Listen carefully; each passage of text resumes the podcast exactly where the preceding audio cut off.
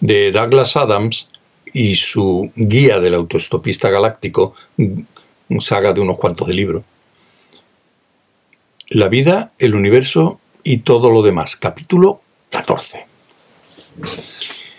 El pueblo de Cricket, dijo su ilustrísima supremacía sentenciatoria. El juez Pag Dimuso, el docto imparcial y muy sosegado presidente de la, de la, Junta de Jueces en el juicio contra los crímenes de guerra de Cricket, es, bueno, ya saben, no es más que una pandilla de tipos verdaderamente encantadores. Ya saben, que da la casualidad de que quieren matar a todo el mundo. Demonios, yo me siento del mismo modo algunas mañanas. Mierda, vale, prosiguió poniendo los pies sobre el banco de enfrente y haciendo una pequeña pausa para quitarse un hilito de sus playeras de gala. De manera que no es preciso que quieran ustedes compartir la galaxia con estos tipos. Eso era cierto. El ataque de Cricket contra la galaxia había sido pasmoso. Miles y miles de enormes astronaves de combate saltaron súbitamente del hiperespacio y atacaron simultáneamente a miles y miles de planetas importantes, apoderándose primero de los suministros materiales necesarios para construir la segunda oleada que aniquilaría tales mundos, borrándolos del mapa. La galaxia, que había disfrutado de un insólito periodo de paz y de prosperidad, se tambaleó como alguien a quien atracan en un prado. Quiero decir, prosiguió, el juez Pag, lanzando una mirada alrededor de la sala, enorme y ultramoderna. Eso fue hace diez billones de años, cuando ultramoderno significaba mucho acero inoxidable y cemento blanqueado. Que esos tipos son simplemente unos obsesos.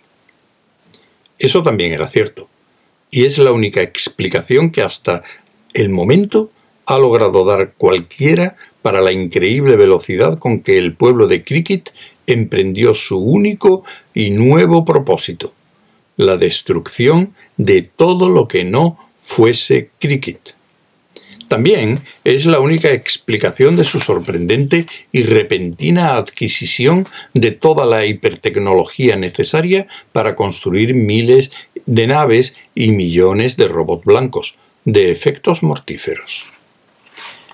Estos habían sembrado mm, verdaderamente el terror entre quienes se cruzaban en su camino, aunque en la mayoría de los casos el terror duraba muy poco tiempo, igual que la persona que lo padecía. Eran máquinas de guerra voladoras, feroces, testarudas.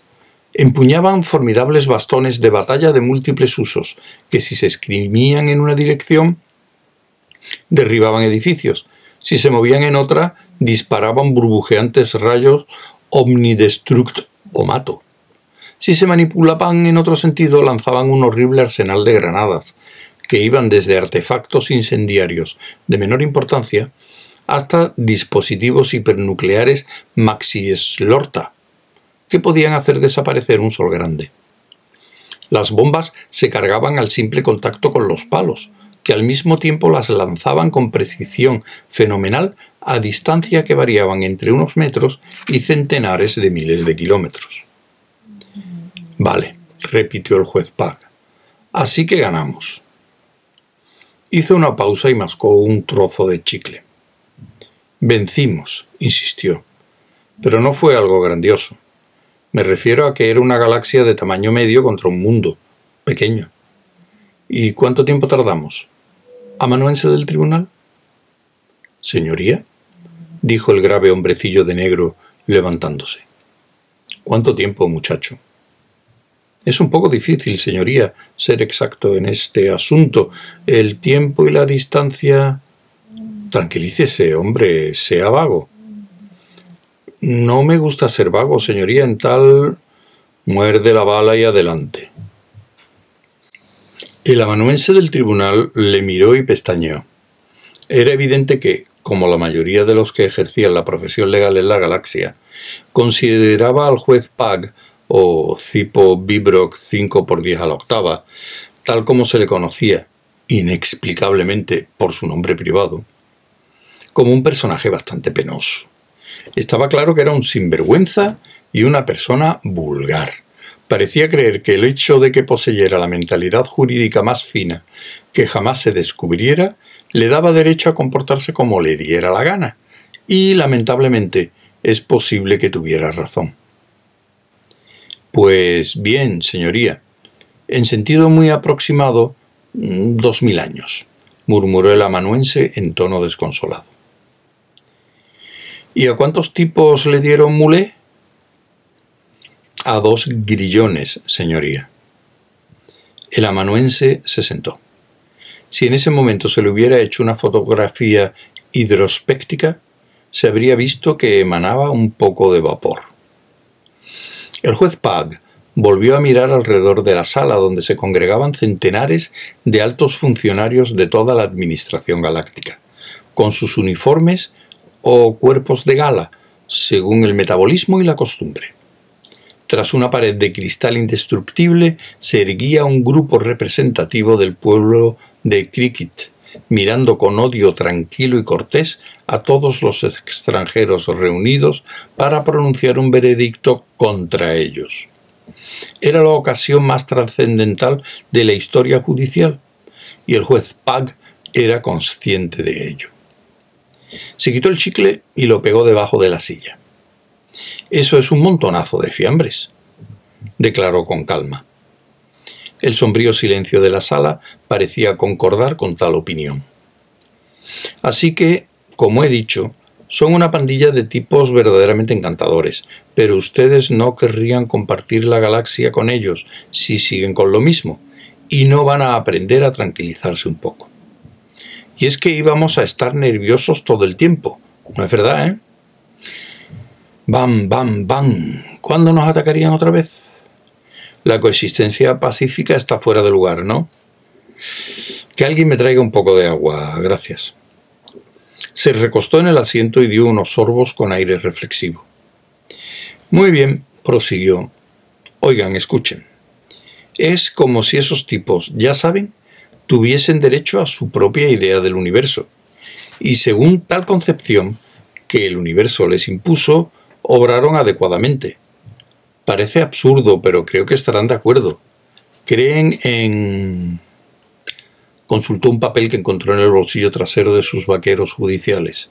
Creen en la paz, la justicia, la moral, la cultura, el deporte, la vida de familia y en la destrucción de todas las demás formas de vida. Se alzó de hombros. He oído cosas mucho peores, comentó. Se rascó la ingle con aire pensativo. Pero bueno, exclamó. Bebió otro sorbo de agua, sostuvo el vaso, el vaso a la luz y frunció el ceño. Le dio la vuelta. ¿Eh? ¿Hay algo en este agua? preguntó.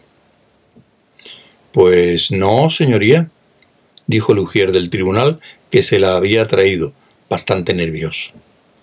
Entonces llévesela, saltó el juez Pag, y ponga algo en ella. Tengo una idea. Retiró el vaso y se inclinó hacia adelante. Oigan, escuchen. La conclusión fue brillante, algo así. El planeta de Cricket debía encerrarse a perpetuidad en una envoltura de tiempo lento, dentro del cual la vida continuaría con una lentitud casi infinita. Toda luz debía desviarse en torno a la envoltura para que permaneciera invisible e impenetrable. Huir de la envoltura sería completamente imposible, a menos que la abrieran desde fuera. Cuando el resto del universo llegara a su término definitivo, cuando toda la creación alcanzara su otoño final, todo esto sucedía, claro está, en los días anteriores al descubrimiento de que el fin del universo sería una espectacular aventura hostelera, y la vida y la materia cesaran de existir, entonces el planeta de Cricket y su Sol surgirían de la envuelta de tiempo lento y llevaría una vida solitaria, tal como anhelaba en el crepúsculo del vacío universal. La cerradura estaría en un asteroide que describiría una órbita lenta alrededor de la envoltura. La llave sería el símbolo de la galaxia, la puerta Wicket.